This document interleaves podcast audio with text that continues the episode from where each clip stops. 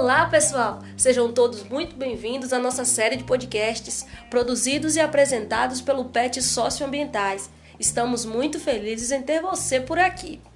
Esta série de podcasts apresenta notícias, informações e conteúdos da área socioambiental. Agora, você vai ouvir mais um episódio da nossa série de podcasts.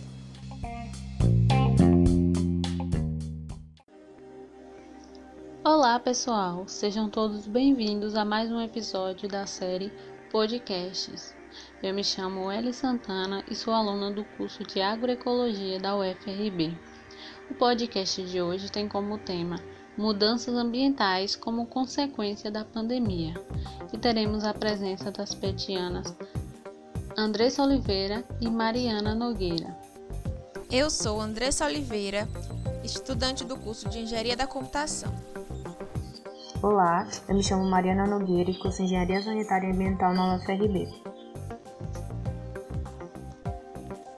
Antes de começarmos a tratar sobre as mudanças ambientais em decorrência desta pandemia em que estamos passando, é importante ficar claro alguns conceitos, como por exemplo, o que é pandemia? O que significa o termo pandemia? Bem, de acordo com a BBC Brasil, em seu artigo O que é pandemia e o que muda com a declaração da OMS sobre o novo coronavírus, nos diz que pandemia é um termo utilizado para descrever uma situação em que uma doença infecciosa ameaça muitas pessoas ao redor de todo o mundo de forma simultânea. A pandemia não é caracterizada pela gravidade da doença que ela causa, mas sim pelo fator geográfico, quando todas as pessoas no mundo correm risco de serem contaminadas por uma enfermidade. Uma das pandemias mais graves enfrentada pela humanidade foi a gripe espanhola, que ocorreu entre 1918 e 1920, matando cerca de 50 milhões de pessoas. Um exemplo mais recente foi a disseminação global do vírus influenza H1N1, que causou a pandemia da gripe suína no ano de 2009. Devemos também compreender um pouco sobre o termo coronavírus. O que é o Covid-19? Pois bem, através das Nações Unidas Brasil, em seu artigo um surto de coronavírus é reflexo da degradação ambiental? Afirma a Penuma que as doenças transmissíveis de animais para seres humanos estão em ascensão e piora à medida que habitats selvagens são destruídos pela atividade humana.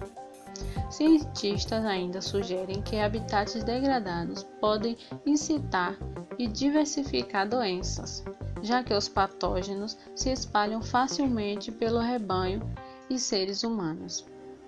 A OMS, Organização Mundial da Saúde, relata que um animal é o provável fonte de transmissão do coronavírus de 2019.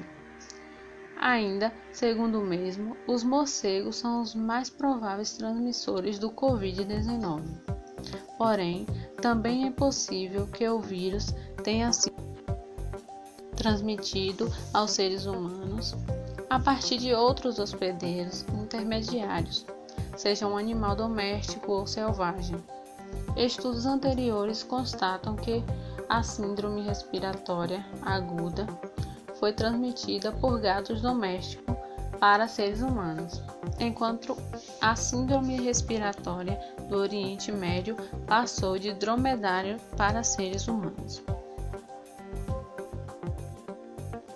Sabendo o que é pandemia e o que significa o Covid-19, o coronavírus, podemos tratar sobre consequências da pandemia. Por isso, buscamos através do artigo 8 megas tendências ecológicas para o mundo pós-coronavírus compreender como vai acontecer, como vai se dar é, os acontecimentos a partir desse momento de pandemia. O desenrolar da pandemia de coronavírus ainda é um mistério, mas é possível afirmar que esse episódio deixará marcas profundas na humanidade.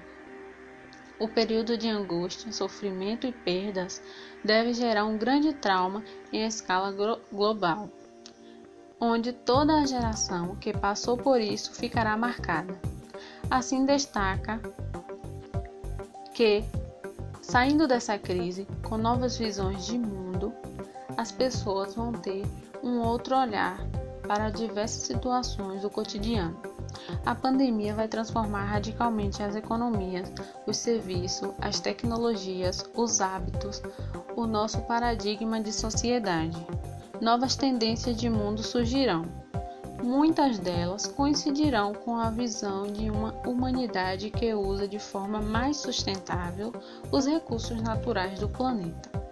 A partir da discussão sobre as oito mega tendências ecológicas citadas pelo artigo Exame, iniciaremos agora uma discussão acerca do tema.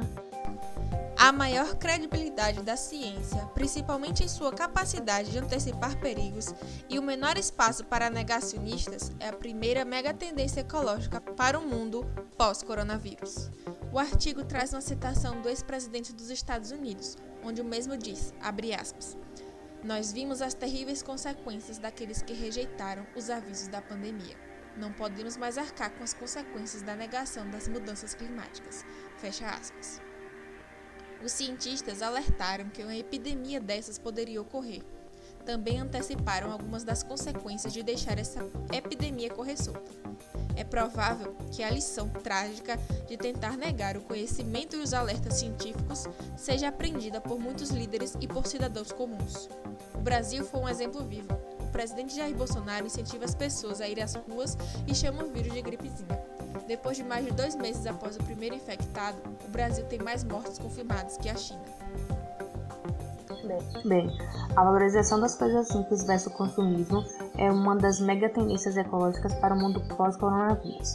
Nessa época de pandemia, nós estamos sendo forçados a colocar na balança o que vale mais a pena: a saúde ou a economia. O artigo que estamos debatendo diz que quando essa crise passar, nós teremos um resgate de um estilo de vida simples, mais focado nas relações humanas, na saúde e na felicidade, e que o acúmulo de bens tido como supérfluo será, me será menor, é, uma vez que estamos passando por um momento de grande angústia e incerteza. Nós estamos sacrificando nosso conforto e boa parte das nossas riquezas, valorizando a vida antes de qualquer opção financeira. Essa experiência já está levando algumas pessoas a valorizarem as relações humanas, a família, pequenos prazeres, objetos do dia a dia, aquilo que temos em casa. Mas será que isso realmente é verdade? Talvez é para aquelas pessoas que perderam amigos e familiares para a doença, essa valorização das coisas simples realmente seja verdade. Mas para aqueles que perderam o emprego, é às vezes a única fonte de renda da família, para aqueles que tiveram suas empresas fechadas pelo distanciamento social, essas pessoas elas não estão tão interessadas em valorizar as coisas simples, certo? É, mesmo com tantos casos de morte confirmados no país, ainda é comum ver pessoas que não acreditam nessa pandemia. A terceira mega tendência é a expansão das atividades humanas que dispensam deslocamento físico. Durante os longos meses de contenção da epidemia, desenvolveremos formas eficientes de trabalhar, fazer compras, falar com os amigos, tudo à distância descobriremos que muitas viagens de carro e de avião são desnecessárias. Empresas, negócios e trabalhadores vão se ajustar para trabalhar em casa. Durante a retomada, com a economia retraída, será mais difícil encontrar posições de trabalho estáveis e mais gente permanecerá em casa, com tarefas esporádicas remuneradas. Isso tudo trará um ganho de redução de trânsito. Queimaremos menos combustível à toa, perderemos menos tempo no congestionamento e deixaremos o ar das cidades mais limpo. Atualmente, em Nova Delhi, devido à quarentena, a poluição atmosférica teve redução de 60%. Em Acapulco, foi possível ver golfinhos nadando no mar, cercados com uma bioluminescência não vista há 60 anos. Outra grande mega tendência é o aumento da solidariedade. Como a pandemia ameaça a todos, controlar a velocidade de contágio não depende de uma pessoa ou família. É necessário um esforço coletivo da sociedade para que possamos superar essa crise juntos. São pequenas atitudes que fazem grande diferença no combate ao coronavírus. Respeitar o espaço do outro na fila de supermercado, deixar de sair de casa ou tomar cuidado com a distância do outro na rua são medidas coletivas no controle do coronavírus. Estamos vendo manifestações gerais de solidariedade com doações de materiais, com esforços conjuntos de empresa para o desenvolvimento de materiais de higiene ou equipamentos médicos. Estamos vendo vizinhos se organizando para usar as áreas livres dos prédios ou para fazer compras para quem está preso em casa. Na minha opinião, os brasileiros, em sua grande maioria, é por natureza solidário. Somos ensinados a sempre ajudar o próximo, aos menos favorecidos. Claro que existem situações em que isso não é realidade, mas acredito que a pandemia vai sim tocar no coração das pessoas, principalmente daquelas que não conheciam os próprios vizinhos e, pelo momento que estamos passando, tiveram a oportunidade de se sentir útil e ajudar o próximo. A quinta megatendência ecológica é a compreensão de que o mundo está conectado.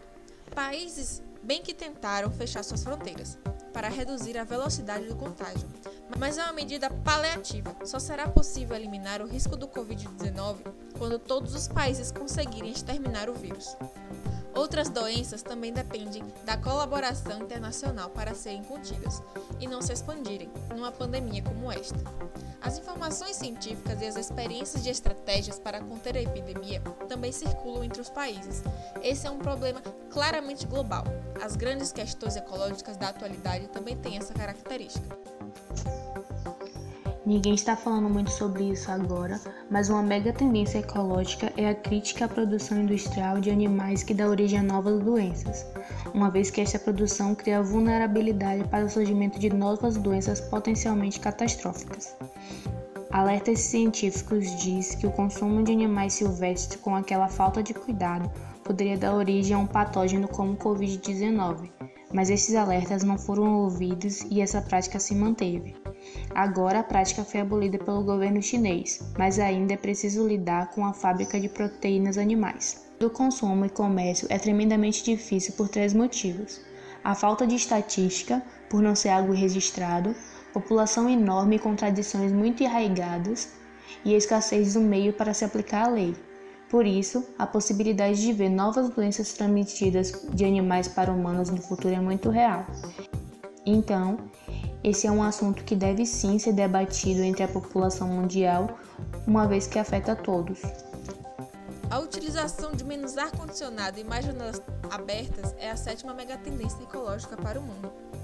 O uso excessivo de ar-condicionado com seus filtros de pólen, nem sempre impecavelmente limpos, está associado a doenças respiratórias e alérgicas. É claro que o ar-condicionado oferece conforto nos dias mais quentes. Ele será necessário para cidades cada vez mais quentes com as mudanças climáticas.